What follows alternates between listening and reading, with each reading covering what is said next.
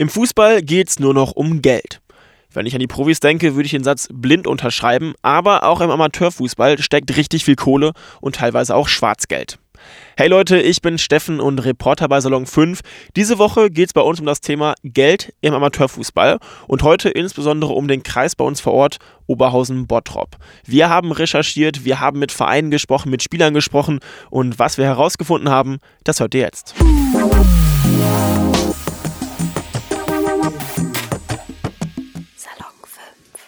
Das Wichtigste vorweg, Geld spielt auch im Amateurfußball eine echt große Rolle. Rund eine Milliarde Euro fließen jedes Jahr in den unteren Fußballligen in ganz Deutschland. Das zeigt eine Recherche von RBB und Korrektiv. Sie haben eine Online-Umfrage mit mehr als 8000 männlichen Fußballern gemacht und die Ergebnisse dann hochgerechnet. Also wenn wir jetzt davon ausgehen, dass alle Amateurfußballer in Deutschland ähnlich verdienen wie die Teilnehmenden der Umfrage, dann kommen wir eben auf diese riesige Summe von einer Milliarde Euro. Und was da noch dazu kommt, mutmaßlich rund die Hälfte davon wird als Schwarzgeld bezahlt, also zum Beispiel im Umschlag und vor allem an der Steuer vorbei. Und auch in Bottrop und Oberhausen gehören Geld und Amateurfußball zusammen. Das haben uns drei Spieler im Gespräch erzählt. Wir haben mit den dreien telefoniert und ähm, sie haben schon für mehrere Vereine gespielt. Bei uns im Kreis zum Beispiel für Stärkrade Nord, Arminia Klosterhardt und den VfB Bottrop. Und sie sagen, dass es mittlerweile normal geworden ist, fürs Fußballspielen auch Geld zu bekommen und dass sie bisher auch immer was bekommen haben, zumindest ab Bezirksliga aufwärts. Und es geht dabei auch noch um ziemlich hohe Summen, die auch steuerrechtlich relevant sind ähm, und teilweise halt an dieser Grenze liegen. Was nämlich wichtig zu wissen ist, Amateurfußballer dürfen im Monat nicht mehr als 250 Euro verdienen als Auslagenerstattung oder Aufwandsentschädigung. Das steht so in der Spielordnung des DFB. Wer mehr Geld bekommt, der muss einen Amateurvertrag unterschreiben. Dann kommen aber auch noch Steuern und Sozialabgaben dazu. Heißt, es wird für alle Beteiligten etwas teurer, vor allem für die Vereine. Ähm, wir wollten wissen, wie viele ja, Amateurverträge es bei uns in Oberhausen und Bottrop gibt und haben deshalb den Fußballverband Niederrhein danach gefragt. Ähm, der Verband konnte uns leider dazu keine Info geben, Allerdings haben RBB und Korrektiv in ihrer eigenen Recherche die Zahlen für ganz Deutschland bekommen. In der Saison 2020-2021 gab es rund 8000 Verträge im Amateurfußball. Klingt erstmal ziemlich viel, wenn wir es aber wieder umrechnen auf alle Amateurfußballer in Deutschland, dann gilt das nur für etwa 1% der Spieler. In Bottrop haben mindestens zwei Spieler einen Amateurvertrag. Beide spielen beim Bezirksligisten Renania Bottrop. Der Verein hatte die beiden Spieler im Sommer geholt und zwar nachdem diese Wechselphase schon vorbei war und das geht dann eigentlich nicht. In diesem Fall halt nur, weil Renania den beiden dann einen Amateurvertrag gegeben hat. Damals nannte der Verein gegenüber der Watz auch die Inhalte des Vertrags. Einer der Spieler bekommt im Monat 251 Euro und für jeden Sieg nochmal 30 Euro extra. Und der Verein übernimmt außerdem 30 Prozent für die Sozialversicherung. Wenn sich Spieler und Verein nicht an diese Regeln halten und mehr als 250 Euro ohne Vertrag bezahlen oder das Ganze generell so illegal und unter der Hand machen, dann machen die sie strafbar. Die Verbände weisen die Vereine zwar auf diese Regeln hin, für die Prüfung und für die Kontrolle sind dann aber die Finanzämter zuständig. Genau deshalb haben wir auch das NRW-Finanzministerium angefragt. Das sagt, dass auch Amateurfußballer mit den allgemeinen Methoden kontrolliert werden, also zum Beispiel bei der Steuererklärung. Wenn es aber einen konkreten Verdacht gibt, dann gehe die Finanzverwaltung dem Fall explizit nach nach und ziehe die steuerlichen Folgen. Für uns natürlich noch wichtig zu wissen, okay, gibt es solche Untersuchungen auch hier in Bottrop und Oberhausen? Ähm, haben wir auch nachgefragt, da wollte das Finanzministerium aber nichts zu sagen, aus ermittlungstaktischen Gründen dass aber auch hier nicht immer alles sauber abläuft. Ähm, das haben uns auch die drei Spieler erzählt, mit denen wir gesprochen haben. Einer der drei hat in seiner Karriere schon mehrere Amateurverträge unterschrieben. Die lagen dann immer so zwischen 250 und 500 Euro pro Monat. Dazu kamen dann noch Sieg- und Auflaufprämien. Er hat mir aber auch gesagt, dass nicht alles immer unbedingt in dem Vertrag auch drin steht. Also es gibt dann zwar einmal diesen offiziellen Amateurvertrag, aber daneben bekommt man eigentlich immer noch etwas bar auf die Hand, also schwarz und an der Steuer vorbei. Das hat er gesagt, das ist eigentlich Standard so, dass man diesen Vertrag hat und dann noch was anderes dazu bekommt, was halt dann nicht offiziell ist. Und auch da ist dann noch nicht Schluss, vor allem wenn Spieler mit neuen Vereinen sprechen, also über einen Wechsel zum Beispiel, dann gibt es da meistens nochmal besondere Angebote, sagt er. Zum Beispiel dann ein Auto mit Tankkarte, heißt, ich kann dann gerade solange ich in dem Verein spiele, einfach mit dem Auto durch die Gegend fahren, das gehört mir quasi so geliehen ähm, in die Richtung. Oder man bekommt ein fettes Handgeld, damit man den Verein wechselt und halt auch zu dem neuen Verein hingeht.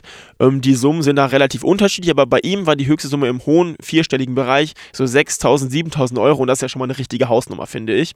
Ähm, mit ganz so hohen Summen haben die beiden anderen Spielern jetzt bisher keine Erfahrung gemacht, aber auch bei ihnen sind es Gelder und Summen, die an dieser 250 Euro Grenze so ein bisschen ja, zu knacken haben, teilweise auch drüber gehen können, je nach Leistung. Zum Beispiel 100 Euro im Monat fest plus 50 Euro pro Sieg heißt, okay, wir haben vielleicht einen erfolgreichen Monat mit vier Siegen, dann wäre man halt bei 300 Euro und damit über dieser erlaubten Grenze, über diesen 250 Euro. Ähm, das Geld bekamen die Spieler damals auch in einem Umschlag, also einen Amateurvertrag hatte der ähm, Kontakt von uns und der Spieler, mit dem wir gesprochen haben, jetzt nicht. Das heißt, es war alles auch dementsprechend nicht korrekt ausgeführt, sondern auch da hätte man halt das Ganze dann versteuern müssen, zumindest wenn man über diese 250 Euro drüber kommt. Und auch unser dritter Spieler hat schon Geld im Umschlag bekommen. Ähm, bei seinem aktuellen Verein läuft das aber ein bisschen anders, sagt er. Da gibt es für einen Sieg rund 100 Euro und das wird dann als Aufwandsentschädigung auf sein Konto überwiesen. Das sei soweit aber komplett ersichtlich, aber man könnte sehen, okay, wie viel kommt von welchem Konto wohin und wann. Ähm, also dementsprechend eine andere Hausnummer als mit dem Umschlag zum Beispiel. Was uns aber alle drei Spieler gesagt haben, ist, dass vor allem die Transparenz innerhalb der Mannschaft extrem wichtig ist. Also, dass jeder in etwa weiß, was auch der andere bekommt und dass das dann auch so stimmt natürlich. Ähm, sonst kann das zu Ärger und Streit führen und dann ist die Bezahlung ja irgendwie eher so eine Art klassisches Eigentor, weil dann geht es in der Mannschaft nicht mehr darum, wie können wir zusammen guten Fußball spielen, wie können wir zusammen Spiele gewinnen. Dann geht es eher darum, warum kriegt denn Spieler XY viel mehr Geld als ich. Ähm, das ist doch unfair. Und ähm, dementsprechend haben die gesagt, ähm, die Vereine, wenn sie Geld zahlen, müssen das auf jeden Fall sehr offen handhaben und ähm, so machen, dass in der Mannschaft klar ist, wer wie viel bekommt. Wir haben für unsere Recherche auch mit den Vereinen über das Thema gesprochen und uns dabei vor allem auf die Vereine konzentriert, die halt überkreisig spielen, also heißt in der Oberliga, Landesliga oder Bezirksliga. Ähm, bei uns im Kreis sind das insgesamt zwölf Mannschaften und die haben, ja, ich würde sagen, ganz unterschiedlich auf unsere Anfrage reagiert. Einige haben gesagt, yo, ich hab Bock, ich beantworte dir deine Fragen. Andere wollten sich dagegen gar nicht äußern. Und am Ende haben jetzt insgesamt von diesen zwölf Mannschaften auch nur sechs Vereine äh, mitgemacht, mit denen konnten wir sprechen. Und zwar Schweizers Altstaden, der SC 20 Oberhausen, die Sportfreunde Königshardt, Adler Osterfeld, Fortuna Bottrop und der FC Bottrop. Diese Mannschaften spielen alle in der Bezirksliga und bei denen spielt Geld eher eine untergeordnete Rolle, sagen sie zumindest selbst. Viel wichtiger sei es, dass die Spieler miteinander befreundet sind, dass sie sich schon länger kennen oder auch einfach zusammen Fußball spielen wollen. Adler Osterfeld und der ST20 Oberhausen sagen zum Beispiel, dass sie gar kein Geld bezahlen und auch gar nichts bezahlen können. Ähm, dafür bekommen die Spieler beim Spielclub zum Beispiel Trikots und Trainingsklamotten ähm, gestellt und die wäscht der Verein dann auch.